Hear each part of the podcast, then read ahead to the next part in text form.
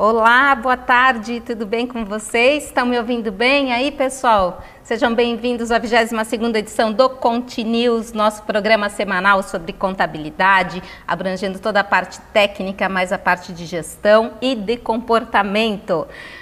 Estão ouvindo bem aí? Tudo certo? Nosso público querido que está aí, já compartilha esse link aí do, do YouTube com os amigos da contabilidade. Vamos aumentar essa audiência, deixa seu like aí pra gente e assina o nosso canal, ok? Agora vamos conversar. Quem está aí hoje? Catarina Amaral, tudo bem, querida? E aí, o que, que vamos ter hoje na parte de gestão? Tudo bem, Magda?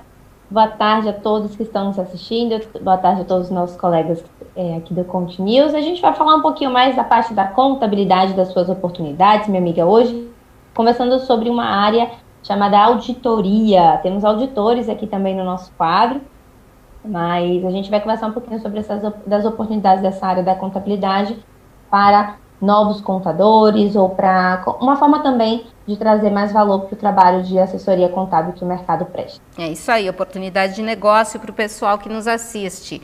Everton Gentilin, tem mais Pronamp? Tudo bem, querido? Boa tarde, Magda. Boa tarde, pessoal. Exatamente. Né? Parece notícia repetida, mas é notícia nova sobre tema velho, né?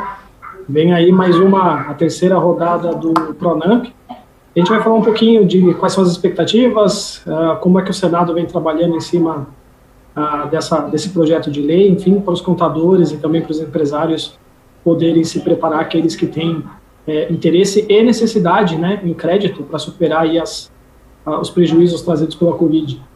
Muito bom. Olha só, vamos ver detalhes sobre isso daqui a pouquinho com Everton Gentilin. Hoje com a gente também Tatiana, Tatiana Golfe, falando diretamente lá de Chapecó, aqui em Santa Catarina. Tudo bem, Tati? Tudo bem, Magda? Tudo certo. E aí, o que, que vamos trazer do DP para o pessoal? Então, hoje a gente vai dar algumas dicas do prazo tia até o final do ano, aí como que vai se comportar Vamos falar sobre o novo nome do E-Social, que foi instituído semana passada, né? E a gente trouxe também dois pontos de atenção que os empresários e o departamento pessoal precisam ficar atentos agora para 2021. Perfeito. Então a gente vai levando aos pouquinhos aí esse conteúdo até vocês. Maurício Deluca, tudo bem, amigo? Boa tarde, seja bem-vindo. Boa tarde, Magda. Boa tarde a todos. É, tudo bem? Tudo certo. E aí, vamos falar de valorização ainda do profissional contábil? Vamos, vamos continuar falando de valorização, porque é um tema que eu acho que ele nunca morre, né? É um tema que vai estar, tá, principalmente nessa nova, nesse novo formato, nesse novo modelo, é, em que as profissões precisam ser reinventadas, né? Então, a valorização do profissional contábil ela tem que estar sempre atualizada. Então, hoje nós vamos falar sobre algumas ideias aí de relatórios que podem agregar valor à sua prestação de serviço para que o seu cliente possa ter uma informação é, para tomada de decisão. Muito bem. Ricardo Monello, boa tarde, tudo bem? Nosso advogado, contador, professor. Como é que vai, amigo? O que, que vamos ter hoje aí no terceiro setor? E cantor. Cantor, é Opa! verdade. Boa tarde, Magda, minhas amigas, meus amigos queridos de estar aqui mais uma vez, hein? Hoje nós vamos conversar um pouquinho é isso, no terceiro setor sobre algo extremamente importante, né? A pandemia e, as dificuldades de fluxo de caixa, de dinheiro no caixa para as ONGs, para as OSCs. Então, uma das oportunidades é o profissional da contabilidade ajudando o seu cliente, a sua entidade, a sua ONG ou OSC a recuperar tributos ou não pagá-los, dentro da lei, claro. Ah, aí é melhor, hein? Aí sim vale a pena. Tudo bem, Márcia Batiston, minha irmã querida, ela tá lá em Florianópolis junto com a minha mãe, Dona Salete. Mãe, dá um oi aí pro pessoal. Oi, tudo bom? Tudo é bem. Audiência, hoje é uma audiência qualificada, olha aqui, ó. A senhora vai para o céu. Sempre é, gente, audiência qualificada, mas hoje é especial. Um prazer falar com vocês. Agora eu vou ficar assistindo. É isso aí, mãe. Muito legal, é. né? Mãe é tudo de bom, né, gente? Fala sério.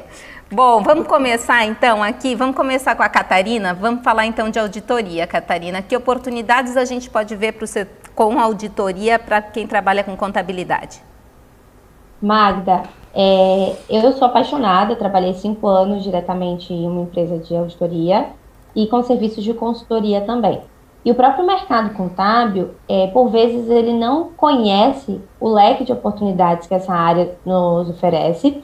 É, o Ricardo pode até falar também, Ricardo, fica à vontade para poder intervir e fazer suas riquíssimas ponderações. E às vezes também o, o, do, o mercado contábil tem meio que um ruído sobre qual é o papel do auditor, qual é a responsabilidade do auditor. Às vezes a gente acaba achando que auditoria é só trabalho de pega ladrão, auditoria é trabalho de Sherlock Holmes, e aí a gente acaba se afastando, ai, não quero isso para mim, não quero isso para minha vida, e perdemos grandes oportunidades.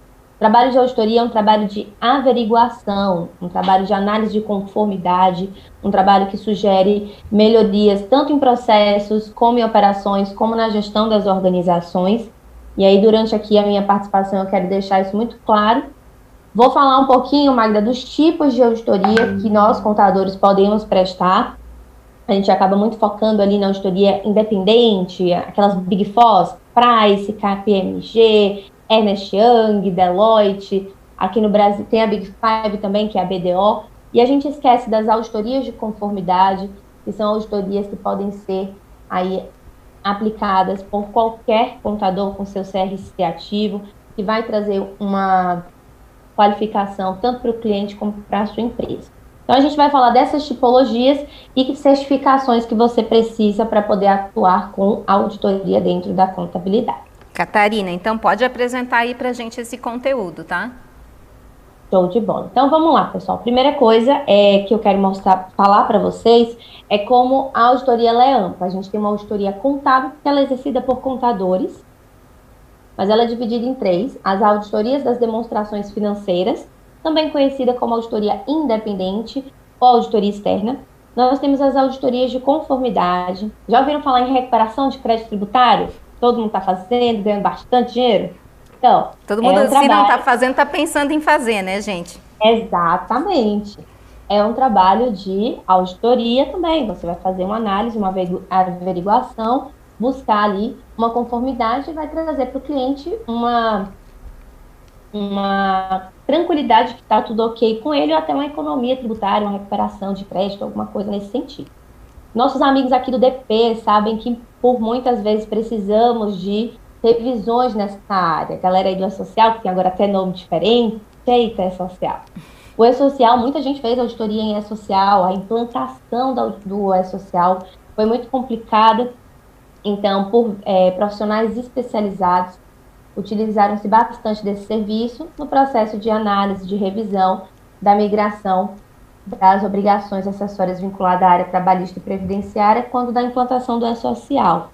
Quando a gente faz também é, auditorias de estoques, auditorias de imobilizado, a gente pode fazer auditorias médicas, de glosas médicas, todas essas são auditorias de conformidade. Que basicamente o que é?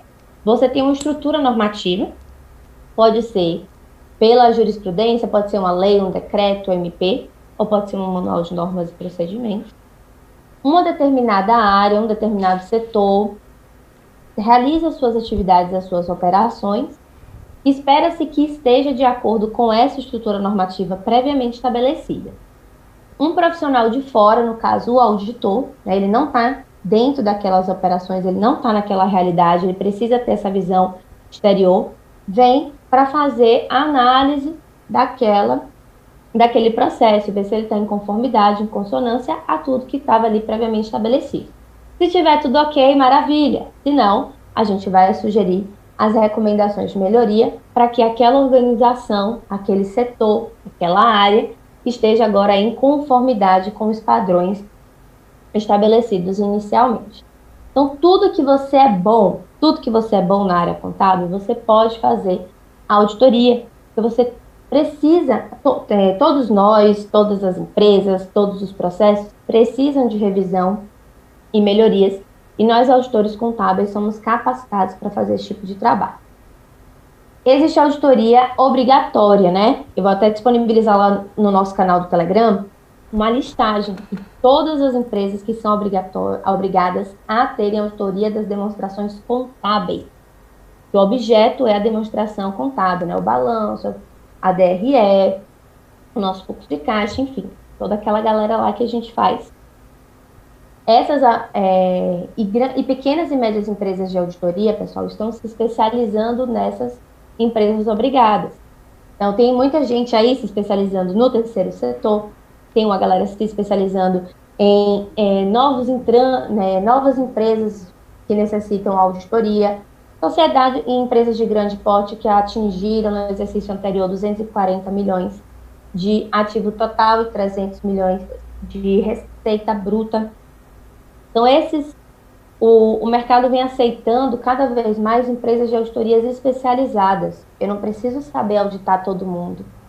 Eu posso só saber auditar um tipo específico de empresa e não viver só de auditoria, ter diversos outros serviços contábeis e também prestar a auditoria mais especializada, perder o medo de dizer sou auditor.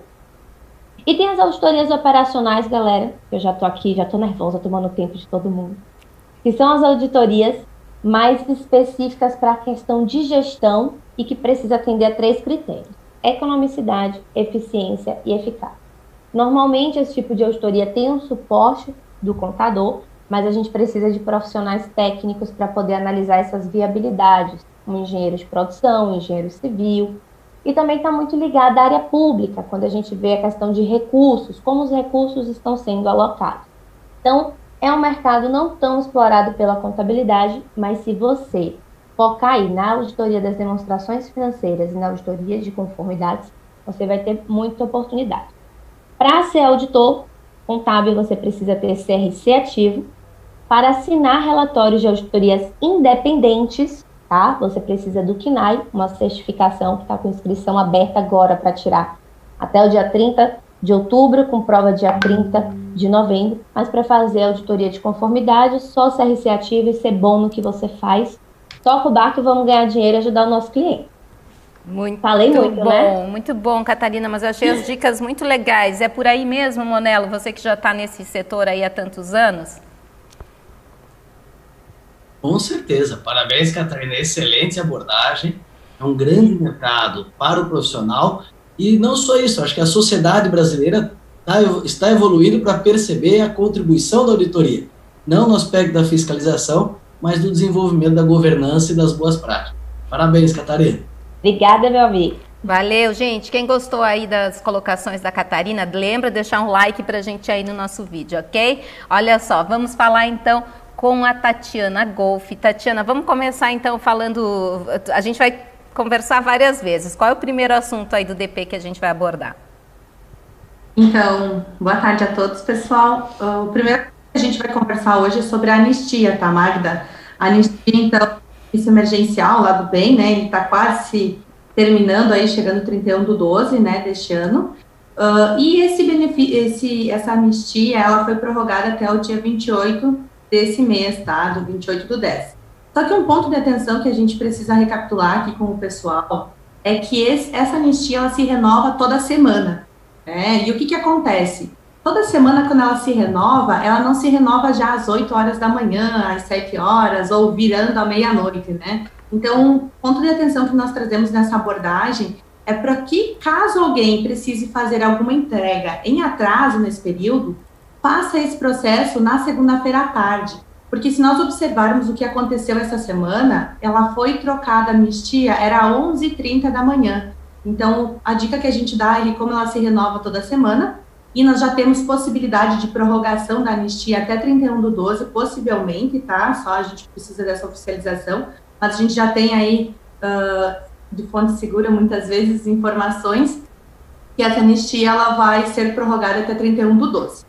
Então, a dica é que o DP, se precisar fazer alguma coisa na próxima semana, inicie esse procedimento para ser feito no final, uh, à tarde ou no final da tarde. Não faça esse procedimento pela manhã. Tá? Muito bom essa dica que nós temos. Tá bom, depois a gente volta aqui. Qual é o próximo assunto aí, Tati? Próximo assunto, então, que a gente vai abordar vai ser o novo nome aí do E-Social, né? E-Social simplificado. E a gente vai trazer os pontos de atenção referente a essas ponderações do E-Social. Muito bem. Everton, vamos falar de Pronamp, então? Tem dicas aí pra gente? Vamos lá. Como eu disse na, na abertura, né? parece notícia repetida, mas não é não. Deixa eu compartilhar minha tela com vocês aqui. Vamos lá. Estão conseguindo ver minha tela? Agora sim, estamos sim.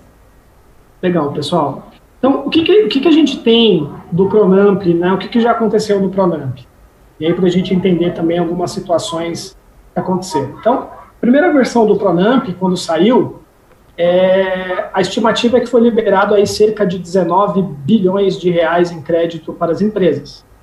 A segunda versão, uh, 14 bilhões de reais, sendo que uh, as estimativas dão conta que cerca de 464 mil empresas foram atendidas por esse programa. É, esse é um dos cinco programas de crédito que o governo disponibilizou, e convenhamos, 465 mil empresas, apesar de ser um número absoluto grande, né, 465 mil, mas é um percentual muito pequeno se a gente analisar o universo das empresas, das pequenas e médias empresas dentro do Brasil. E a grande reclamação que gira em torno da discussão do, de crédito, do Pronamp e de outros créditos é, mas o dinheiro não está chegando nas pontas. Né? Uh, segundo o Sebrae, eu estava lendo uma documentação do Sebrae ontem, Apenas 11% das empresas que demandaram crédito conseguiram. Ou seja, nós estamos falando aí de uh, ah, 89% das empresas que estão em situação de dificuldade, que chegaram a solicitar crédito, mas não conseguiram dinheiro. Isso uh, vem de encontro com o que a gente ouve dentro dos escritórios de contabilidade e também dentro das empresas, que o dinheiro não está chegando nas pontas.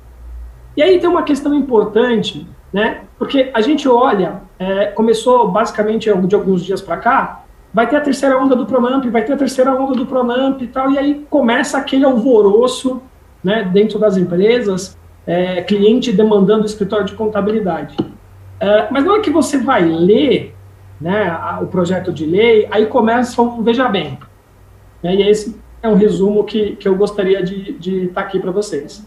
Na verdade, existe o projeto, que foi negociado com a equipe econômica e também com a anuência do presidente, né, do presidente Jair Bolsonaro. Isso já foi alinhavado com o presidente do Senado, da Câmara e o ministro da Economia, uh, com a projeção de votação na próxima semana. Então, é um projeto de lei, ele precisa ser votado, ele foi apresentado na, na, na, na no Senado. Uh, há a ideia de pedir prioridade sobre, sobre isso, só que aí começa o veja bem. O governo está partindo do seguinte princípio: uh, por que, que o crédito é, não está chegando nas pontas?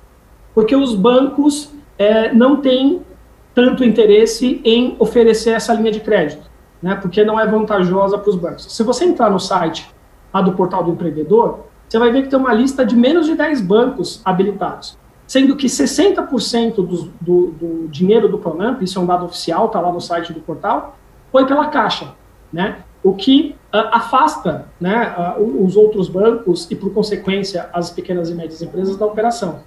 Então, o que, que o governo fez? No Pronamp versão 1 e 2, a taxa era de 1,25% ao mês, mais Selic. Né? Aí, qual que foi a, a ideia uh, interessante, entre aspas, que o governo teve? Vamos aumentar a taxa de juros porque aí o banco, os bancos têm mais interesse em uh, oferecer. Então, a taxa de juros, a previsão é de sair de 1,25% para 6% ao ano. Ou seja, uh, é mais de três vezes mais, certo? Mais. Né? Do, do, que já, já tem. Então, a ideia com isso é os bancos.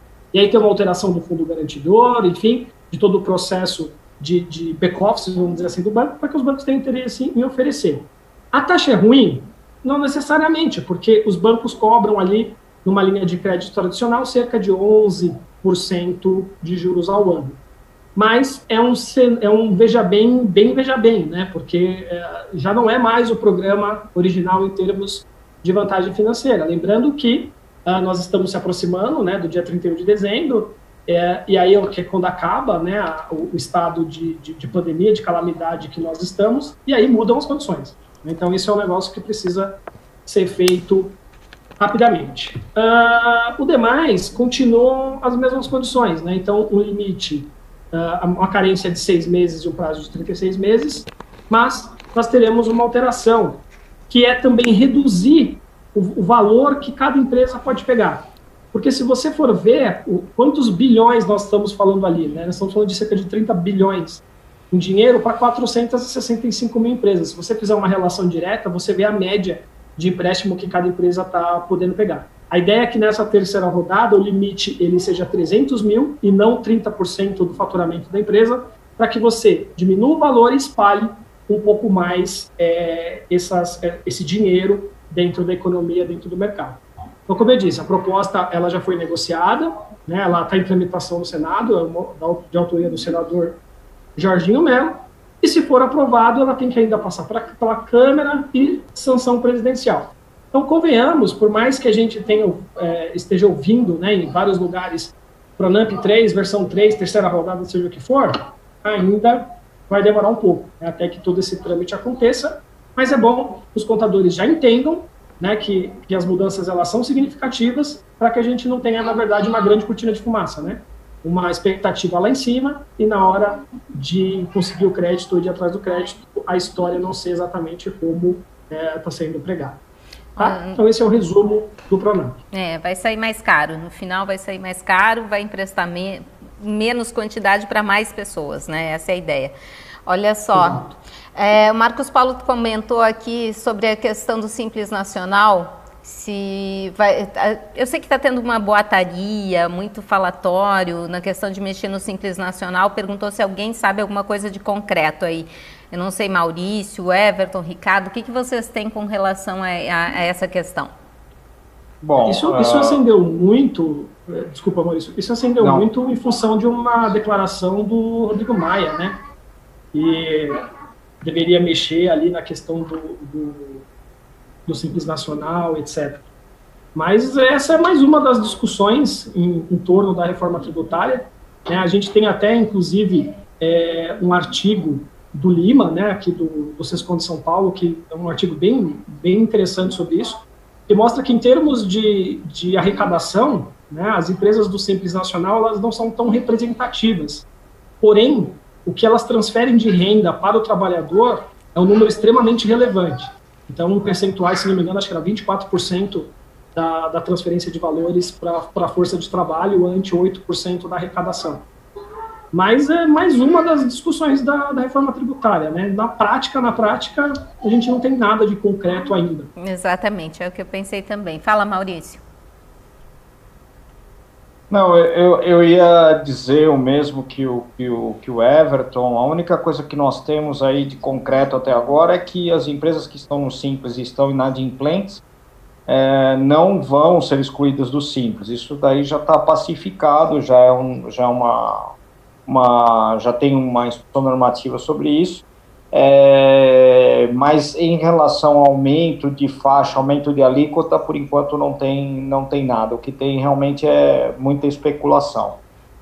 Perfeito. Ricardo, quer falar alguma coisa sobre esse assunto também? Bom, a FENACOM, os dois já falaram bastante. A FENACOM acompanha essa, essa questão do simples desde o nascimento. E a gente percebe, numa comparação com o cenário internacional, o modelo dos limites que se aplica no Brasil parece desproporcional, né? Então, isso vem chamando a atenção pelo viés errado, ou seja, ah, o pessoal fatura muito, então vamos, vamos baixar esse, esses limites para não alcançar tanta gente. Ao passo que isso mostrou que é efetivo e eficaz, como o Everton disse aí, o tocante à arrecadação, geração de empregos e também distribuição de renda. Então, essa reflexão é, que o próprio ministro Paulo Guedes lá atrás já fez, ou seja, será que esses limites não deveriam ser revistos e diminuir a quantidade? Naturalmente vai vir à tona é, na reforma tributária e acho que eu não creio em mudanças tão profundas nisso, não, porque mostrou como lucro presumido que custa pouco e arrecada muito. E tem uma questão também, né? Assim como outros temas da reforma tributária, nós precisamos de uma uma mudança constitucional, né? porque a nossa Constituição determina né, uma, uma, um tratamento diferenciado das pequenas e microempresas. Né? Então não é um negócio tão simples também de ser alterado assim, por uma, uma canetada ou um conjunto de canetadas. Né? É, e, ô Catarina, e também tem a questão que esse ano já está acabando, né? O pessoal vai conseguir fazer tudo isso? Esse ano tá. Não sei, viu, Marta? Não tem um período aí, né? Que a gente tem um, um tempo para que todo, tudo isso vigore, mas todos os reflexos de 2020, não falando do aspecto jurídico, assim, do que está valendo e do que não está valendo, mas a gente ainda vai sentir muito no primeiro é, semestre de 2021 ah, os ajustes que estão sendo feitos em virtude da pandemia. É, quando o Ricardo fala de fluxo de caixa, principalmente, é, muitos clientes sentiram na pele essa postergação.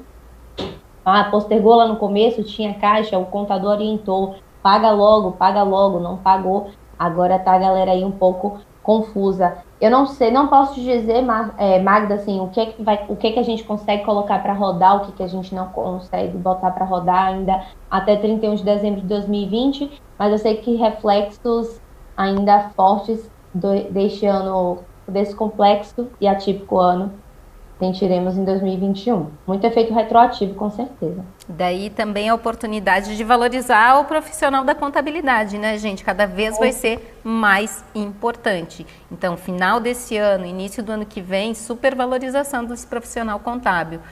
E nós, Magda, precisamos estar dispostos a nos capacitarmos para poder dar esse suporte, porque não é um suporte simples. É um suporte que enseja muitos riscos, então a gente está cada vez mais estudando para poder orientar melhor o nosso cliente.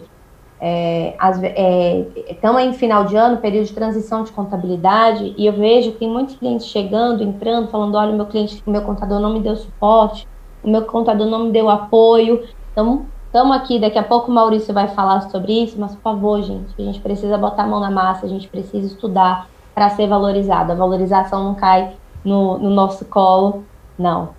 Perfeitas colocações, né, Maurício? Falando em valorização, vamos falar dos relatórios contábeis, como eles ajudam a valorizar? É, exatamente. E um dos problemas que atrapalham muito a, a, a valorização do, do, do, do, profissional contábil é justamente essas indefinições do, governo. Porque, por exemplo, uma reforma tributária, uma mudança de tributo, acontece sempre lá para o dia 26, 27 de dezembro, né? E sendo que o contador já precisa é, estudar, orientar o cliente para que a partir de 1 de janeiro isso já, já entre em vigor. Então, realmente, e assim, no meio, obviamente, das festas ali de Natal e Réveillon.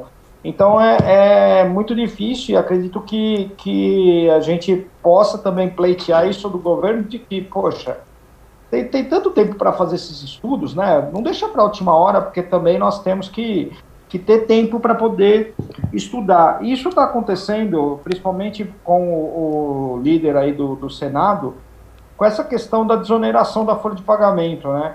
Como é que nós vamos fazer, por exemplo, para um cliente nosso, um, um, orçamento, né, um budget é, para uma empresa que tem a desoneração e que você não sabe ainda se no ano que vem vai ter ou não a desoneração e vai ter um baita de um impacto disso no custo dele.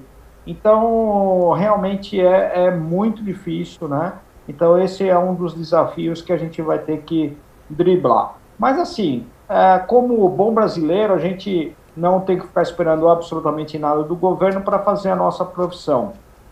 Então, eu trouxe para vocês um pouquinho de algumas ideias de relatório que talvez façam sentido da gente poder é, demonstrar para o nosso cliente e valorizar cada vez mais o nosso escritório contábil. Então eu vou compartilhar minha tela aqui com vocês, né? Não sei se vocês estão tá enxergando tá a minha certo. tela. Uhum.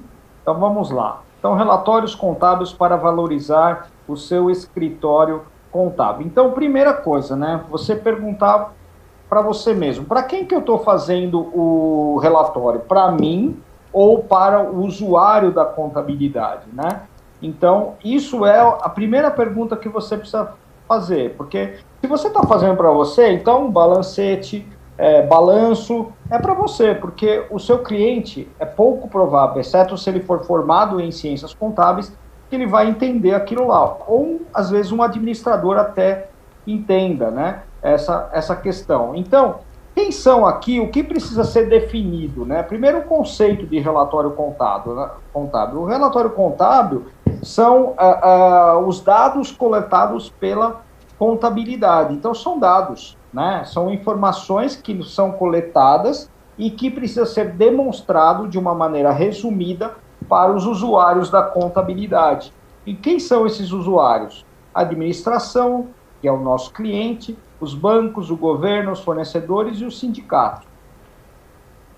Aqui é, tem alguns, é, algumas demonstrações contábeis que são obrigatórias e facultativas. As obrigatórias são balanço patrimonial, demonstração de resultado, é, nota explicativa e outras que são facultativas. E aqui tem a classificação, né?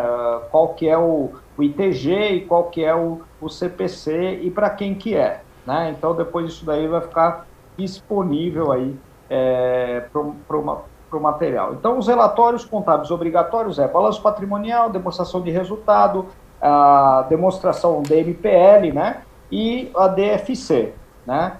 Ah, então, é isso que nós precisamos definir. Agora, dá, vou dar aqui algumas ideias de, de, de, relatórios hoje. Hoje eu só vim mais no aspecto de reflexão, e aí na semana que vem vou trazer como montar um bom relatório contábil. Então, qual é o relatório que eu acho que é fundamental, que todo contador tem que é, entregar para o seu cliente? É o DRE. Só que não é um DRE que você tem que ter lá receita, despesa, custo e tudo mais. Não, tem que ter alguns indicadores de desempenho, né? Que é custo variável, a margem bruta, até para ele poder, por exemplo, é, é, mexer no custo dele, no, no markup dele, né? Tem escritórios, por exemplo, que trabalham, e aí se você quiser se diferenciar, trabalham fornecendo custo da mercadoria para o cliente, definindo esse valor de mercado, e aí você foge totalmente da grande massa de concorrentes que você tem, porque muitos poucos escritórios fazem isso, né? Qual é a margem de contribuição que ele tem, né? Qual o EBITDA, né? Então, isso é muito importante, porque o EBITDA hoje, é, ele é um definidor de quanto vale a empresa, né? Então, hoje as negociações são feitas através do EBITDA da companhia. Então é muito importante dar essa informação. E, obviamente, o resultado líquido, né? Está dando lucro ou prejuízo. Então, esse daí é um relatório fundamental e se você puder fazer de uma forma que o cliente consiga fazer uma análise é, vertical e uma análise horizontal, comparando mês a mês, perfeito, porque ele vai ter uma noção ali de quanto ele está gastando por linha contábil. E depois você, obviamente, pode explodir aqui cada uma dessas desses grupos, como por exemplo despesas variáveis, gasto com pessoal, despesas operacionais. Tem lá, aqui nós estamos falando de um modo é, sintético. Depois você pode explodir e colocar no modo analítico, né? E depois você pode trabalhar com o quê? Com indicadores de desempenho, né? Com é, indicadores de, de, de, performance e, assim, orientar esse seu cliente. Então, falar assim, olha, por exemplo, o seu índice de liquidez. Aqui você tem a fórmula, né, de liquidez imediata, seca, corrente e geral. E aí a interpretação, você passa para ele a interpretação, quanto maior, melhor. Quanto maior, melhor, quanto maior, melhor. E aí você pode fazer uma análise crítica disso e mandar para ele, olha, é, eu uh, gostaria uh, de falar que a sua empresa está com uma liquidez ruim e que uh, você precisa fazer isso, isso, isso isso. E no próximo mês, novamente. Então, você acaba participando da gestão do negócio do seu cliente. Outros indicadores que são também muito interessantes é, é são esses seis aqui que eu separei para vocês, né? que é rentabilidade, do patrimônio líquido, que é o lucro líquido do exercício em relação ao PL, rentabilidade do ativo, que é o lucro do exercício dividido pelo ativo total, giro do ativo, isso é, é fundamental porque às vezes o cliente tem um estoque muito alto, né? margem bruta, margem operacional e margem líquida. E quanto maior, melhor. Tá? E aí você faz uma análise crítica. E aí, em cima disso, você pode ver um software de business intelligence, né? E que vai dar alguns gráficos de desempenho, né? Então, aqui, por exemplo, eh, você tem o faturamento, né? Aqui você tem a venda da mercadoria por cliente, isso daí você consegue, obviamente, extrair do, do EFD, ICMS, IPI. Aqui, é, por produto, também você consegue extrair do EFD, do ICMS e IPI. Aqui o percentual do impo impostos e qual é a margem de cada um, qual o percentual de cada um, né? Essa é uma informação muito importante, né? Uh, índice de liquidez, enfim. E aí você tem outros gráficos, receita líquida, custos e despesas, né? E aqui o resultado líquido e receita líquida, custos e despesas. Então, uh, são, são relatórios, são reports, que no meu modo de ver, ele foge um pouquinho do reporte tradicional, que é o reporte, é, que é o balanço, balancete DRE, mas que você vai levar informações para a, as tomadas de decisões, tá? Magda, você permite eu fazer uma pergunta para Catarina? Pode. Eu queria lá. falar contigo agora. Chega é... o microfone, sintonia. Eu vou fazer uma pergunta, que na verdade não é uma pergunta, é, é o que os clientes às vezes falam para mim. Você sabe qual que é a diferença do auditor e do terrorista? Olha. olha lá, olha lá. Oh, eu não sei não, Maurício, mas eu sou uma auditora maravilhosa, super tranquila. Levo até café pro cliente. É que, é que, é que terrorista tem simpatizante. Olha, uma aluna ontem me perguntou, Maurício, sobre isso. Ó, tem uma boa, rapidinho aqui, sobre a questão comportamental do auditor. Né? Os estigmas que nós temos, os julgamentos que nós fazemos, sobre a postura, a imagem que o auditor tradicional passa para a sociedade. E ela sempre me perguntou: você tem essa postura incisiva que auditor tem? Eu fiz: não, eu não tenho porque eu não gosto que ninguém me dê ordem. O trabalho de auditoria é um trabalho interruptivo, incomodativo, mas necessário. Então eu sempre, Maurício, chego assim: olá, tudo bom? Que horas fica melhor para a gente conversar? Que horas a gente pode analisar isso aqui junto? Sempre levo uma água, um café, um bolinho para a gente facilitar essa relação que por vezes é conflituosa mesmo. Então tem que tomar cuidado, muito bem colocado, Maurício, para lembrar aí para a galera que quando você chega como auditor, primeiro que o cliente vai te exigir muito, porque ele acha que você sabe tudo. E você tem que saber muita coisa. Então, ele já vai estar tá ali te testando naturalmente, mas é um trabalho de interrupção. A gente chega às vezes no fechamento da folha, no fechamento do fiscal, tá todo mundo louco, corrido e tá o auditor como é isso aqui? Como é que você chegou a esse número? Então, realmente, para não ser terroristas, vamos ser gentis, facilita todo o processo e condução. Mas, Maurício, até parabenizando sua apresentação, deixar uma dica para o pessoal. O, a gente tem a, a, a função do Power BI, né, que te ajuda também nessas análises. Eu era super militante da contabilidade, ainda sou, mas no sentido de que a contabilidade é tudo. Gente, não é. A contabilidade é um instrumento, tá? E nós precisamos traduzir esse instrumento para o nosso cliente. O nosso cliente assimila muito melhor a linguagem financeira, para ele é muito mais útil para a tomada de decisão. Então, vamos abraçar esse aspecto mais financeiro, mais de análise e interpretação dos nossos demonstrativos, porque aí sim o contador vai enxergar o valor. Então, Maurício, show de bola, a gente vem aplicando isso aqui dentro e tem trazido resultados. Olha só, é, nós... eu vou dar uma dica aqui, ó. Os softwares SCI Sistemas Contábeis têm o dashboard da folha, do fiscal e do contábil, viu, gente? É sensacional.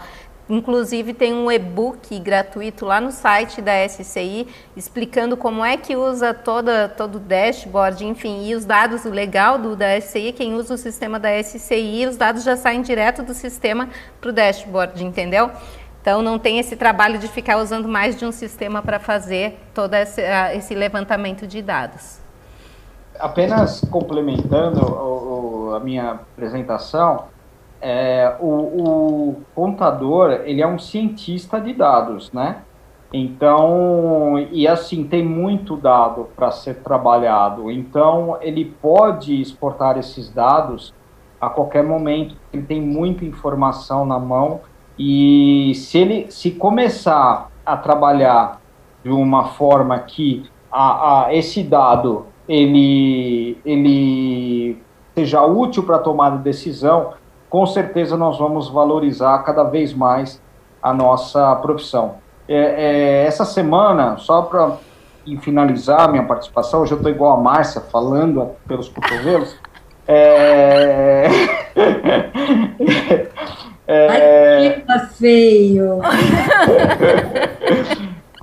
Mas é, eu vi uma proposta da, da, de uma Big Four aí de auditoria para fazer o, o PERT de uma empresa, ela cobrou 55 mil reais, né? Para fazer um processo de, de PERT. É, vale, obviamente vale. Será que no escritório de contabilidade ele gastaria 10% disso? Acho que gastaria. Mas será que está errado essa Big Four? Não. Ela está valorizando o trabalho dela. Por quê? Porque se pegar esses 55 mil, por exemplo, vezes o tempo que ela tem de responsabilidade, esse valor acaba sendo diluído aí nesse, nesse tempo. Ela soube vender e talvez é isso que falte para nós, contadores. Exatamente, exatamente. Fala aí, fala aí, Ricardo. É, já não vou me alongar tanto que nem a Márcia vai aproveitar a fala. Mas assim, brincadeira, viu, Márcia? Maurício, parabéns, fantástica a tua abordagem, o complemento da Catarina também, como sempre.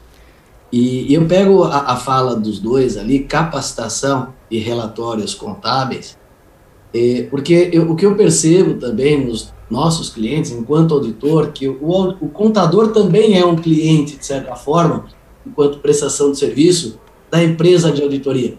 E muitas vezes, não só, viu, Catarina, os números financeiros, que é aquilo que é o mais sensível para o empresário ou para o dirigente da entidade, mas assim, nós temos percebido, os escritórios estão automatizando tanto, mas estão deixando um delay muito grande na comunicação e no relacionamento com o cliente, para que aquela, aqueles números sejam compreensíveis.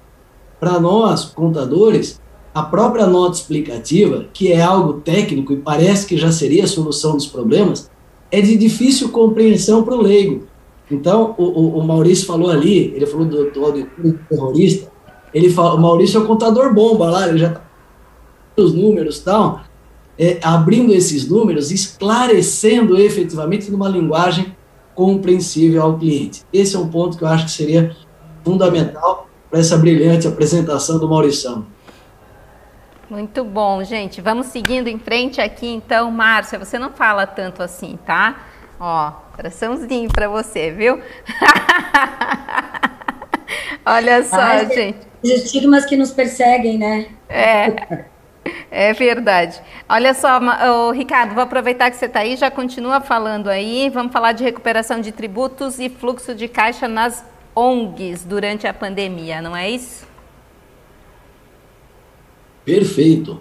Esse é, um tema que eu trago aqui hoje, que ele é fruto de demandas que nós temos percebido, é, tanto na Aldisa quanto na, na Monela Advogados. Ou seja, a pandemia gerou uma escassez de recursos de doação, é, dificultou muitas organizações, tiveram que fechar as suas atividades, foram só as escolas que mandaram os alunos para casa, né, vamos falar assim, ainda que com trabalho remoto mas muita gente deixou de contribuir, muitas, muitas entidades passaram a não conseguir vender os seus produtos, os seus serviços.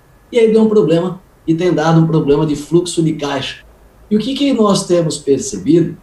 É, os contadores têm sido é, profissionais extremamente importantes para ajudar nessa, nessa retomada também do fluxo de caixa. O fluxo de caixa que eu me refiro aqui não é a demonstração, mas é o dia a dia, o capital é, é, da organização. E o primeiro aspecto que ajuda o fluxo de caixa é não gastar mal, não gastar errado, principalmente não pagar é, aquilo que não precisa ser pago.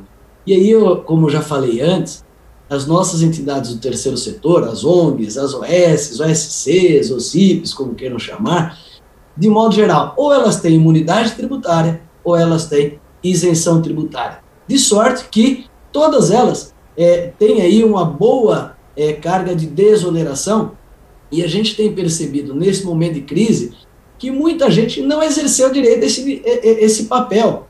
Então, o primeiro grande ponto é a entidade ela é isenta ou é imune, não pagar, ou seja, evitar o gasto desnecessário. Ou seja, se já tem escassez de recursos, que a gente não gaste não pague aquilo que não precisa ser pago. E aí o contador precisa fazer esse levantamento daquilo que é imunidade ou isenção, daquilo que são impostos ou contribuições. Nós já conversamos isso, inclusive a Magda tem uma live exclusiva sobre isso aí no Continuous. Então, a primeira coisa é exercer o direito. E aí nós estamos percebendo que, como nas empresas, as ONGs ou as OSCs também vão mudando de escritório de assessoria contábil e quem assume muitas vezes não olha para trás se estava pagando, se foi pago, se foi pago indevidamente. Então, primeira coisa, olhar os últimos cinco anos, verificar o que eventualmente a entidade pagou a mais, pagou errado, pagou indevidamente. E aí, com assessoria contábil e jurídica, escolher o caminho. Ou seja, eu vou judicializar, e às vezes esse é o caminho, ou eu vou tentar a via administrativa. Para algumas situações, o administrativo tem dado melhor resultado e o próprio contador pode ajudar. Então, a primeira coisa, levantar o regime tributário do seu cliente dos últimos cinco anos, pegar esses balancetes ou os balanços e verificar detalhadamente, não genericamente, o que foi pago e ver como pode ser tratado. E aí eu, eu trago alguns exemplos. Por exemplo, houve um de, uma decisão do Supremo Tribunal Federal, que é a DIN 2028, que reconheceu a imunidade das entidades beneficentes, desobrigando um monte de obrigações que antes eram exigidas. E algumas não tinham a imunidade porque não tinham esse certificado. Então você pode, através da sua assessoria jurídica, recuperar cinco anos, eventualmente, de contribuições sociais, inclusive COFINS. 25, 26% da folha, mais o fatura, a COFINS sobre faturamento. Mas existe uma outra situação que os contadores estão ajudando muito, Magda, que é a questão do PIS. Muitas entidades beneficentes vinham pagando PIS sobre folha, 1% sobre a folha, por muitos anos. E hoje já há uma, uma pacificação da Receita Federal que, é através do Perdicomp, onde entra o contador, pode-se recuperar esse tributo. E nós temos tido êxito, nesses casos administrativos, de recuperar em quatro a seis meses. Ou seja, dando uma injeção de fluxo de caixa muito importante para as entidades. Então, o, o que eu preciso ver? Pegou o balancete, viu que pagou o PIS e a entidade é uma entidade beneficente de assistência social, Perdicomp. Bom, é simplesmente o Perdicomp? Não. Então, qual é a questão que a gente sempre fala, né? O custo-benefício. É um trabalho conjunto da entidade, seu contador e assessoria jurídica. Eu tive um caso recente que o contador foi a, a preparar um Perdicomp e a diretoria anterior já tinha um processo judicial em andamento dessa mesma matéria do PIS. Então não pode fazer isso. Então, e às vezes muda a diretoria ninguém fala, ó, oh, tem um processo, tem um advogado que lá atrás entrou com uma ação, então precisa ser feito esse levantamento, verificar se é viável e interessante e, obviamente, é avançar com o jurídico e o contábil. E o que a gente vê? O contador tem levado aí em torno de 15, 20% da recuperação desse tributo. Mas o ponto maior, além de recuperar, é orientar o seu cliente para que ele passe a não pagar se ele tem direito à imunidade ou à isenção tributária. Mais rápido que a Márcia e o recado está dado, Marcinha. Senhor do céu. É melhor ser lembrada assim do que não ser lembrada, né? Conteúdo está maravilhoso. Você sabe que eu sou seu fã. Eu já pedi uma live com você. Vamos lá. Não ela é, vai, não é tu ainda, vou uma... te segurar, hein? Ela vai precisar de uma psicóloga hoje. Nada, já fiz a minha, a minha é, terapia mental matinal hoje, tá? Se eu fosse vocês, eu não ficaria implicando com a doutora, não, porque aqui é todo mundo louco. A gente vai precisar dela mais cedo ou mais tarde. Muito bom, Everton. Acho que é bem por aí mesmo. Olha só, eu quero continuar com a Tati aqui. Tati, aí, Tati, tá gostando de participar hoje? Tá animado esse pessoal, hein? Bem, pessoal super animado hoje, hein? Ô, Tati, vamos lá. Tem, uh, vamos falar do e-social simplificado. Ficou simplificado mesmo? Isso, ele teve bastante simplificação, tá? A gente já estava desde o ano passado em um grupo técnico trabalhando com essas alterações e eu acredito que com a junção aí de toda, todos os contribuintes, né, empresários, federações, confederações, a gente conseguiu tra trazer assim para as pessoas um e-social mais simplificado e também com aceito do governo, né? E o importante é que não mudou do nome, né? No último Continuous, a Geni até falou que também por ela esse nome deveria ficar, né? E ele acabou ficando, a gente só teve a inclusão aí na, na portaria conjunto 76, onde inclui, então, e social simplificado, né? A gente teve a informação aí de, dessa junção no nome. Então, o nome do e-social agora, Magda, ele ficou Sistema Simplificado de Escrituração Digital de Obrigações Previdenciárias, Trabalhistas e Fiscais, e-social simplificado, tá? Então, já era previsto, né, pessoal, na lei ali 13.874 de 2019, que o e-social já seria simplificado por um, por um outro sistema, né? Então, a gente ficou aí com alguns eventos que foram excluídos do e-social e ao longo aí dos continuos a gente vai verificar que alguns eventos que foram excluídos, eles vão ser incorporados, tá? Eu posso compartilhar minha tela aqui? Pode, só... pode compartilhar.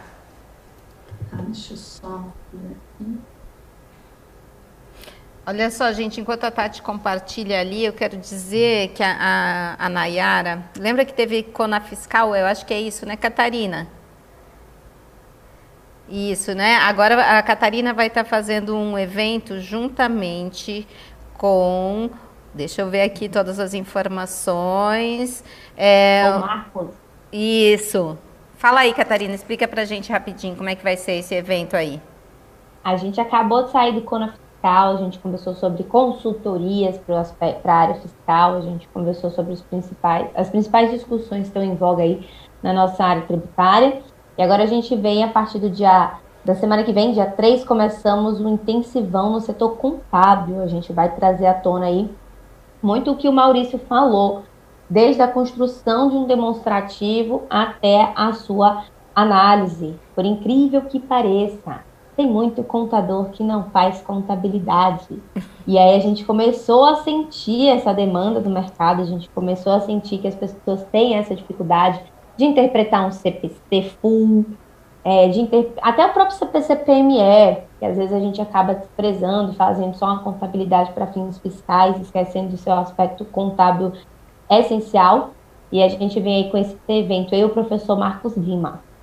Muito legal, vai ser ó, dia 3, 4, 5 e 7 de novembro. Quem quiser, é 100% online e 100% gratuito esse evento, tá, gente? Acessa intensival, de intensivão, né? intensivão setorcontábil.com.br e se inscreva para participar, né? Vai ser muito bacana.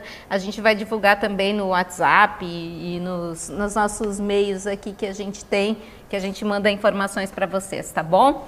Vamos lá, Tati. Então, pessoal, a gente teve no novo layout três eventos que foram excluídos, né? Então são bastante eventos. E é claro que muitos devem estar percebendo aqui como que o cargo, como que o horário foi excluído, né? Então, desses três eventos, alguns eles foram incorporados em outros eventos. Então, por exemplo, cargo e horário, eles vão ser incorporados dentro do evento 2200, né? Então, ao longo aí dos continuos, a gente vai estar detalhando para vocês aonde cada evento foi, foi, de, foi absorvido, né? Então, o importante de passar hoje aqui para vocês é que nós vamos ter todas essas tabelas de evento, então, cargos, carreiras públicas que nem tinha chegado a entrar ainda, os órgãos públicos aí já estão sendo, uh, com eventos sendo excluídos, eles nem entraram ainda, né? Então, o evento também de funções, o ambiente de trabalho, operadores portuários foi incorporado pela lotação tributária, nós temos o evento 1250, que é um evento usado muito pelos contadores, né, por conta aí da aquisição da produção rural, aquela contranota que entra aí no fiscal do produtor rural, né? Então, ela no evento S1250, ela vai ser migrada para a EFD Reinf, né? Então, provavelmente nos próximos continuos a Carla ela vai estar abordando também essa parte aí com vocês. Nós tivemos a exclusão da totalização da, uh, da solicitação de totalização de contingência para a folha de pagamento. Por quê? Porque muitas empresas não conseguiam fazer auditoria, como a Catarina comentou ali no próprio, fazer um compliance de social durante o mês, e acabava chegando o fechamento e eles acabavam tendo que fechar em contingência essa informação. Esse evento foi excluído justamente porque a gente vai ver que muitas regras do e-social, elas foram simplificadas e flexibilizadas. Então, consequentemente, muitas regras de fechamento, Magda, que impediam o fechamento da folha de pagamento, elas vão facilitar os envios e as transmissões pelos contadores. Mas muitas vezes, quando a gente fala em flexibilização e simplificação, a gente tem que ficar atento, né? Então, aí na aplicação da auditoria, do compliance também, por quê? Porque muitas coisas que sobem para o e-social, elas precisam ser auditadas, elas precisam subir com qualidade. Né? Então, não quer dizer que porque alguns eventos, algumas regras foram flexibilizadas, as coisas não serão cobradas, tá? Nós tivemos, então, o evento 300, que é a contribuição sindical, ele já era facultativo desde novembro, tanto ele quanto a convocação do trabalho intermitente, então, nesse novo layout foram excluídos. A parte, então, de segurança e saúde no trabalho, a gente teve o exame toxicológico, ele foi excluído, capacitações e treinamentos, a gente teve também o aviso prévio, né? Então, o aviso prévio, muitos devem estar falando assim, nossa, eu falei lá para o pessoal, para o meu cliente, que ele tinha que fazer o aviso prévio, né? E aí agora o social tira ele, mas ele não, ele é excluído o evento, mas gente, ele vai ser migrado para o evento 2299, então tem que cobrar o teu cliente ainda para fazer isso. No final das contas, a gente uh, chega com esse novo layout com 13 eventos excluídos e flexibilizados em outros eventos. Tá? Então, pessoal, para aqui eu trago então ampla flexibilização de regras, né? Então a gente tem que ficar atento, vamos estudar durante o ano de 2021 até a entrada do novo layout todas essas regras para a gente fazer o dever de casa certinho, né? Sem erros, né? Sem problemas futuros, assim. Redução do número de campos, campos foram flexibilizados pensando em vocês, pensando aí no operacional, né? Então quem está na linha de frente foi esse estudo que foi feito. Então, campos que já eram conhecidos pelo governo, por que estou pedindo novamente? Por exemplo, por que, que eu vou pedir, talvez, um contratante de uma obra se eu já tenho essa informação no cadastro do CMO? Né? Por que, que eu vou pedir o RAT se eu já tenho essa informação? Né? Então, alguns campos foi nessa linha de raciocínio. Tá? E também a gente sabe aí que o social ele vai facilitar informações aí das, uh, de algumas outras obrigações, como também a chegada aí do FGTS digital. E a grande sacada de mestre desse novo layout é que ele só vai usar o CPF. Então, a gente não vai mais precisar informar o PIS dentro do novo layout. Então, vai facilitar o dia a dia da, do departamento pessoal também. Não sei se eu posso continuar. Vamos lá, vamos lá, vamos lá sim. A, ah. a Márcia vai, ficou por último para ela poder falar bastante. legal, então. Obrigada, Márcia. Então, gente, tem algumas obrigações também que vão ser substituídas em breve, tá? Então, vamos ficar ligados instituições. Até o João Paulo comentou na última live que ele deu aí para o pessoal da contabilidade na TV, né? Falando o seguinte, que a gente tem que ficar muito atento com as obrigações que são substituídas, porque quando elas são substituídas, algo pode vir à tona, né? Então, alguma fiscalização. Então, vamos, vamos ficar ligado com essas datas. Então, aqui eu trouxe os pontos que são as próximas obrigações que, que vão ser substituídas. E é como já, não sei se já foi falado também, mas a gente tem aí o FGTS digital que está muito próximo de ser, trans, uh, ser levado aí para vocês o departamento pessoal, que é algo que hoje no dia a dia gera muito trabalho para o contador, para o profissional do departamento pessoal em ter que refazer guia para cliente, né? Então, isso vai auxiliar bastante você. Uh, a documentação técnica, então, o que, que nós temos? Nós temos um novo layout social simplificado, versão S1.0 do RC, tá? Só que, pessoal, já foi colocado na notícia lá no portal da Social que nós vamos ter um novo layout, tá? E com, com pequenos ajustes. Mas é, se vocês querem ir estudando, já podem baixar esse layout, já podem ir estudando, a Software House também podem utilizar ele. E no próximo dia 10 do 11 vai ser populado um novo layout tá? Então, para vocês uh, ficarem atentos, tá? Então, é sempre importante a gente ficar ligado nas notícias lá do E-Social, ficar ligado também nas notícias aí do Continuous. O que que acontece? Um ponto que eu trouxe para vocês, que talvez não foi percebido, mas é que até então, hoje, né, na realidade atual, a gente informa faltas ou atraso. na mesma natureza de rubrica, dentro lá do nosso evento S1010, né? Então, quem é do departamento pessoal sabe aí o que eu estou falando. Aquelas verbas que transitam pela sua folha de pagamento, a gente referencia com uma natureza de rubrica. E essas naturezas de rubrica, de falta e atraso, na nova versão do layout, elas foram ramificadas. Tá? Então, o que a gente tem que ficar atento, isso aí até a Catarina deve estar pensando na auditoria referente a isso, né? Porque porque referente a faltas e atraso, elas foram separadas, tanto a hora da falta, a hora do atraso, o DSR da falta e o DSR do atraso. E na nova versão do layout, as informações que vocês tinham anteriores, elas vão ter data de validade, tá? Então, esse é um ponto crítico que a gente tem que ficar atento, tá? E um outro ponto bem crítico que eu trouxe aqui, que a gente tem que ficar atento, fora os outros que vão vir também, vai ter muita simplificação, mas a gente vai ter que ter muito cuidado também, tá? é o período aquisitivo de férias. Ele não era solicitado até então, e a gente podia mandar férias, né? Muitas vezes a gente envia um recibo de férias lá no operacional, lá no departamento pessoal, e envia para o cliente com a multa do dobro. E o cliente devolve e ele não quer pagar, por algum motivo, né? Ele fica irritado muitas vezes quando o departamento pessoal fala, por mais que o pessoal faz todo o controle, avisa mensalmente, cobra o cliente, né? Só que até então a gente não mandava o período aquisitivo para o e-social. E a partir do novo layout, nós vamos ter aí o período aquisitivo compondo, então, o evento S2230, e toda vez que eu enviar férias, eu vou ter que mandar essa informação. Então, nós temos um trabalho aí, quem tem períodos aquisitivos com valores vencidos, né? Então, tenta conversar com o seu cliente, corre a, essas informações aí com os seus, os seus clientes, né? Justamente porque é um ponto bem complicado aí do, da parte deste evento que, acho que veio com o novo layout.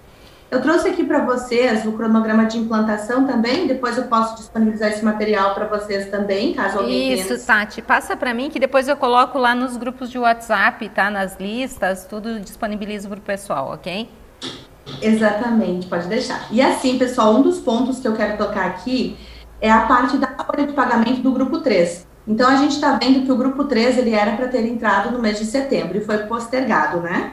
Só que agora a gente não vai mais ter o faseamento que nós tínhamos por sequência de CNPJs. E a gente tem que ficar atento a isso, porque a partir do dia 10 de 5 de 2021, a gente já passa a enviar para o E-Social rescisões com verbas rescisórias para, para o grupo 3, né? Então, todo o grupo 3, ele já vai estar tá compondo essa informação a partir desse, de, desse dia, né? 8 horas do dia 10 de 5 de 2021.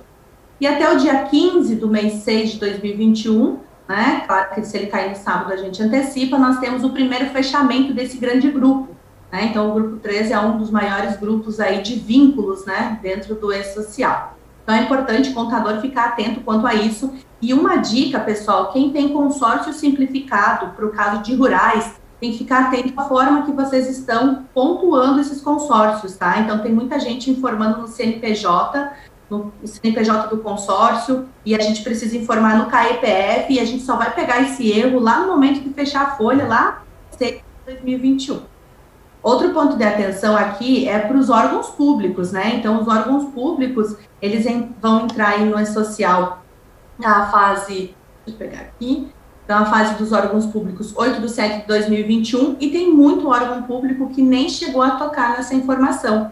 Né? Então é importante também ficar atento a esse detalhe, porque eles vão entrar todos em um único grupo. Então o grupo 4, ele tinha sido tradicionado né, em 4, 5 e 6, por esferas federal, estadual e municipal, e agora ele foi alocado novamente em uma única esfera. Então, todos os grupos todas as esferas elas ficaram vinculadas no grupo 4.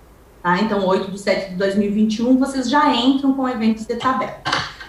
Outro ponto de atenção que a gente tem aqui no calendário é para as empresas do grupo 1. Tá? As empresas do grupo 1, aí então, elas estão com a entrada dos eventos de SST, então a partir do dia 8 de 6 de 2021, e quem não está com os projetos em dia, pessoal, tem que correr, porque é pouco tempo para que vocês consigam revisar toda a parte de saúde e segurança no trabalho.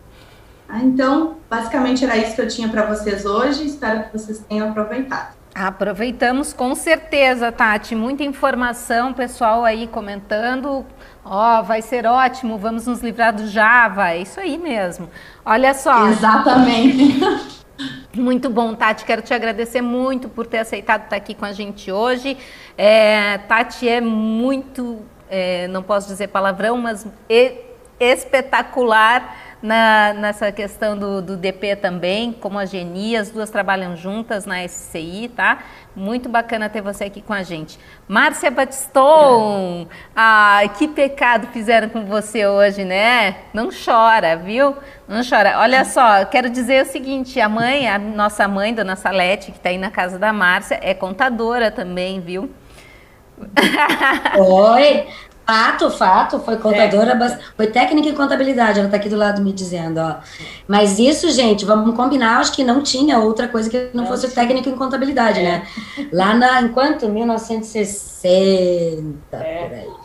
por aí. 60. 60, 68. Ó, não então, é tá. tão 60 assim, é quase 70, viu? É, mas é uma data. Tatiana, o pessoal está dizendo que você é super esclarecedora, né? Que bacana esse negócio da da comunicação. Acho que hoje vários de vocês falaram em comunicação, mas eu quero pegar uma fala da Catarina que saiu agora, né?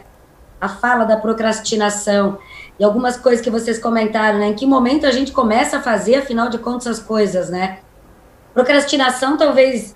E Magda, hoje eu vou ser rápida, tá? Porque eu tô, inclusive, procrastinando o meu horário do paciente logo depois daqui. Juro, só para contrariar vocês, só para contrariar hoje, ó. Hoje, quem sabe, vai explodir, ó. É, é. O que, que, que, que acontece? Procrastinar. O que, que acontece com a procrastinação? A gente tá com tanto tempo, eu falo que o excesso é um problema. Se a gente tivesse só dois vestidos no guarda-roupa, a gente se arrumaria em 10 minutos. O problema é que temos mais, não tantos mais, muitos mais sapatos, mas qual é a grande questão? Quando nós temos muitas possibilidades ou quando temos muito tempo, é muito maior a nossa dificuldade de direcionar, de planejar, de organizar. Considerando esse momento que a gente vive de mudanças é, obrigatórias, né? Fomos todos colocados nessa mudança, reorganizar toda a nossa rotina foi muito mais complexo. E algumas coisas vão ficando para depois, porque afinal de contas eu tenho que brincar com o cachorro, eu tenho que levar ele para a rua, eu tenho que assistir um filminho, eu tenho que colocar a série em dia, eu tenho a noite inteira. Então, estando em casa, nós vamos encontrando várias e várias é, situações que a gente pode chamar de distratoras. Não porque nos distratam, mas sim porque nos distraem. E uma vez que nos distraem, elas tiram o nosso foco atencional. Então, procrastinar, né? Procrastinar no trabalho, procrastinar em casa, procrastinar é a arte de postergar para amanhã o que podia ser feito hoje, agora, nesse momento. E eu não falo porque eu seja uma pessoa absolutamente em dia com as coisas, mas a procrastinação é um exercício. Não, a não procrastinação, desculpem, ai que ato falho. A não, não procrastinar, né? É um grande exercício. É, é, é você se manter a tempo, se manter planejado, manter as coisas em dia, cuidar do seu tempo. Então, a procrastinação, ela envolve isso. E deixar para amanhã é uma coisa complicada. Por quê? Porque amanhã é um lugar insólito, né? O amanhã a gente não conhece muito bem, a gente não vê, a gente não sabe o que, que é, mas com certeza muitos dos nossos planos, das nossas ideias, das coisas que a gente queria estão lá, no amanhã, no que a gente ainda vai fazer um dia. E esse vai fazer um dia pode durar é, um dia ou pode durar um ano. Então, o procrastinar, ele tem a ver com isso. Mas será que tudo que a gente adia, deixa para depois, é procrastinação? Não. Às vezes a gente deixa para depois, porque ok, posso deixar. Qual é o grande problema? Quando depois vira depois, e vira depois, e vira depois. Então, a procrastinação vai acontecer quando você adia o que já estava adiado. E adia de novo o que estava adiado pela segunda vez. E nesse processo de adiar, o tempo nos engole. Então, é, eu acho que o tempo é uma grande questão. Eu vou fazer um, uma fala aqui só sobre o tempo. Porque o tempo, mais do que nunca, tem sido precioso. Quanto vale os nossos instantes? Quanto vale o tempo em companhia? Quanto vale as nossas pausas mentais? E a gente está tão atribulado que a gente não dá mais pausa. Estamos super é, ativado o nosso cognitivo. Então a gente tem que dar uma parada. O que, que é procrastinação? Toda procrastinação é um atraso, mas nem todo atraso pode ser definido como procrastinação. Então, procrastinar, ele é aquela história de não é só deixar para amanhã eu deixo para depois de amanhã, de depois de amanhã. Então, qual é a grande questão? algumas dicas. E ve, veja só, Magda, como eu estou sendo assertiva. Eu quero parabenização no final. Dicas. Comece o dia com energia. Gente, eu, eu particularmente, não sei se dá para perceber, eu começo o dia com bastante energia, tá? Começo o dia bem animada. Bem animada. Eu sou irritante de manhã cedo, porque eu dou bom dia sorrindo, bom dia! E aí tem umas pessoas que liberam muito cortisol de manhã, né? Hormôniozinho de estresse, que é para dar uma despertada, mas liberam demais e acordam e não falam com você antes de uma refeição. Então, acordar o dia com energia significa descobrir essa forma de você ter um dia mais interessante. Entenda o seu ritmo. Eu funciono melhor à noite, alguns funcionam melhor de manhã. Eu estou descobrindo, e acho que muitos de nós, que a gente tem que funcionar bem em vários horários do dia. Então, a gente está tendo que descobrir como despertar o nosso ritmo. Mas entender o ritmo significa que tarefas mais complexas você deixa para o teu melhor horário de trabalho, para aquele que você se concentra melhor, para aquele que você sabe que você dá mais conta. Planeje o seu dia. Nossa, que lindo, né? Planeje o seu dia. Como? Planejar o dia com filhos em casa, com almoço para fazer, com coisas inesperadas, com a net que bate ali, com o barulho do cara consertando o negócio na casa do lado. Estar em casa nos coloca numa situação de planejamento muito, muito mais complexa. Ainda assim, o exercício do planejamento é importante. Então, pelo menos elenque duas ou três tarefas que você vai fazer naquele dia e outras que pode ser que dê tempo. Assim, se você fizer aquelas duas, três, você sente a sensação de sucesso e não de frustração, e a tendência é que você continue. Então, a gente precisa trabalhar com o nosso cérebro. Melhor feito do que perfeito. O perfeccionismo, muitas vezes, é um impeditivo de completar tarefas. E, e vou dizer por quê. Às vezes, eu, eu sou uma pessoa que eu gosto de escrever, e às vezes você está escrevendo um artigo, uma coisa assim, sempre tem uma coisinha mais para colocar. Sempre tem um dado que você pode analisar melhor. Sempre tem uma possibilidade. Mas chega uma hora que a gente tem que dizer, ok, deu. É, é isso, né? Nesse momento é isso. Hoje o que eu posso fazer são esses fechamentos. Hoje o que eu me proponho a fazer é lançar na folha certos dados. Hoje o que eu me proponho a fazer é isso. Então, planejamento é isso. Comece com as metas maiores. O que, que é? O que você tem que fazer naquele dia que é mais é, elaborado, faça primeiro. Por quê? Porque assim você não está cansado no final do dia na hora de fazer uma coisa mais complexa, né? Elimine distrações. Elimine distrações. O que é distração quando a gente está em casa? Quase tudo, né? Então, eliminar distração significa ter ambientes adequados, significa conversar com pessoas que moram com você, significa orientá-las. Se você precisar me interromper, me interrompa uma vez, faz uma lista de interrupções, mas interrompe uma vez só, tá? Uma coisa de cada vez. Por quê? Porque eu estou aqui respondendo, aí eu recebo um e-mail uma demanda, aí eu vou responder aquele e-mail, aí logo depois do e-mail alguém me chama para resolver uma coisa na cozinha, aí eu vou lá, aí eu, daqui a pouco eu volto e tenho outro e-mail na minha caixa, começo a resolver aquele. E a tarefa que eu comecei vai ficando para depois. Sabe quando você começa a limpar a cozinha e lembra de fazer um xixizinho e vai lá e vê um negócio no banheiro desorganizado e você já começa a dar uma limpadinha ali, né, para organizar, porque você está naquele momento. E aí você para de organizar ali, olha pro box, eu já vou tomar um banho. E aí você lembra que você tem uma outra coisa para fazer, você já vai. E quando você vê a sua tarefa inicial ficou de lado. Não sei se vocês conhecem o Pomodoro, mas eu vou, explico para vocês em outro momento. Técnica muito boa de concentração de foco atencional, tá? Técnica cognitiva. A gente trabalha com a memória de trabalho, então é uma técnica que ajuda a manter foco. Se eu não lembrar, alguém me lembre em algum momento, porque às vezes o meu foco é complexo de ser mantido. Pequenas recompensas. Dê para você pequenas recompensas. E não significa chocolate, bolo. Pode ser pipoca. O que, que eu quero dizer? Felicite a você mesmo. É, é, diga para você que bom, eu realizei, foi massa. Eu vou me dar cinco minutos para um café. Eu vou dar uma pausa. Eu vou ligar para uma amiga. Eu vou dar uma distraída na minha cabeça, sabe? Então, eu já falei para vocês outro dia. Vai fazer a unha, amiga. Vai jogar um futebol, meu querido. Ai, não podemos, isso é coletivo.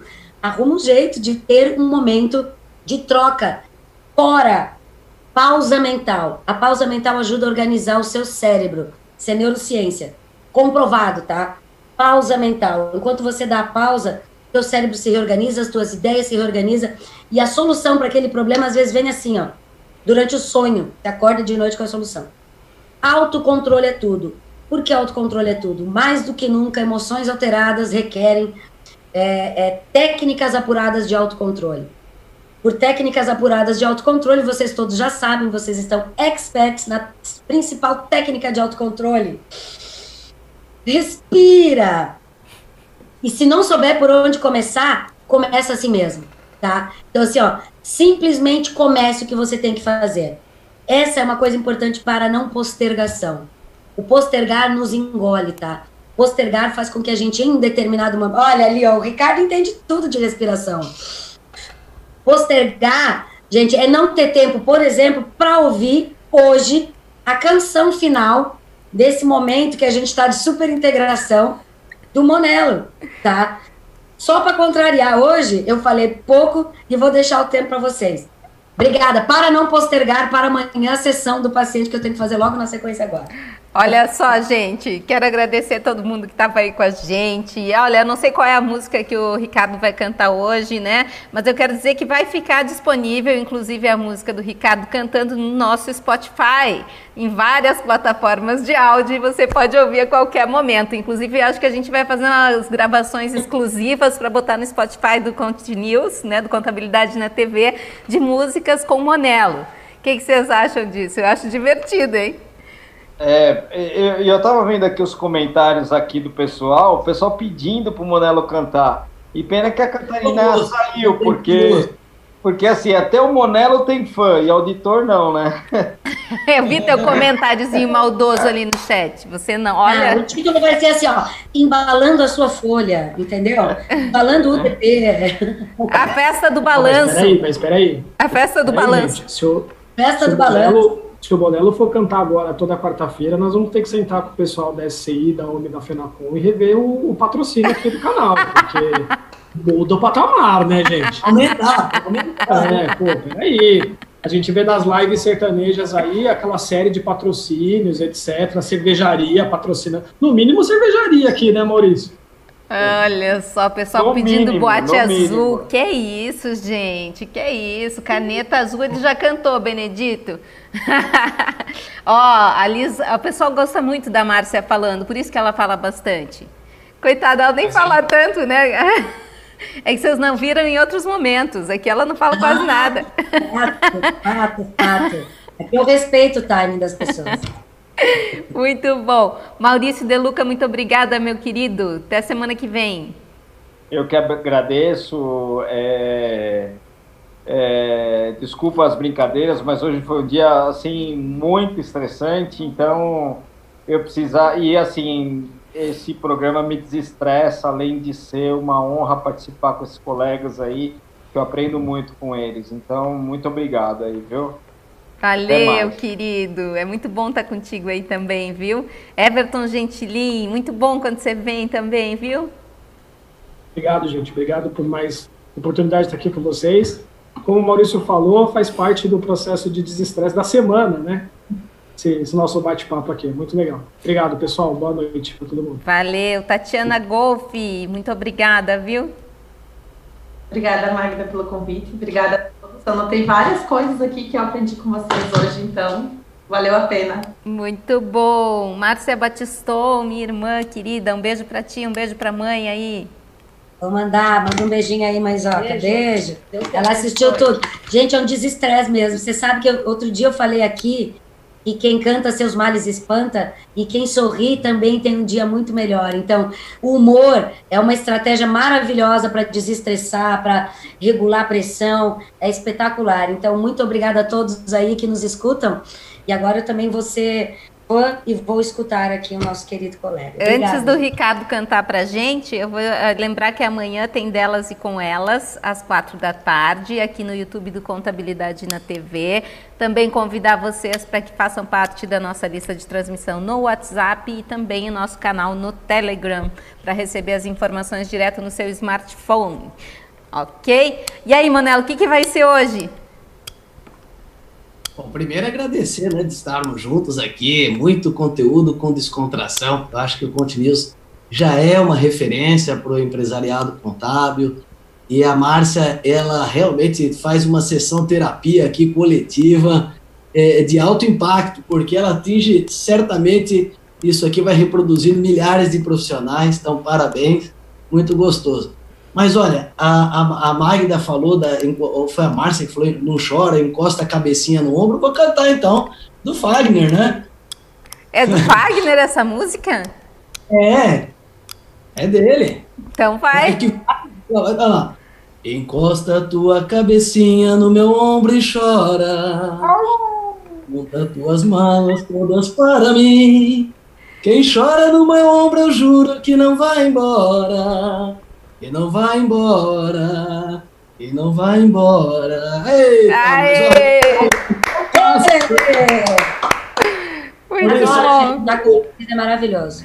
Muito bom, gente. Muito bom estar com todos vocês aqui com a gente, participando no chat, interagindo. Lembra, semana que vem traz mais amigos aqui para o Continuous. Vamos aumentar essa audiência. Deixa o seu like aí para a gente, assina o canal e vamos que vamos, gente. Tchau, tchau. Até. Até amanhã para vocês, viu? Até semana que vem para os meus colegas aqui. Tchau. Fique com Deus.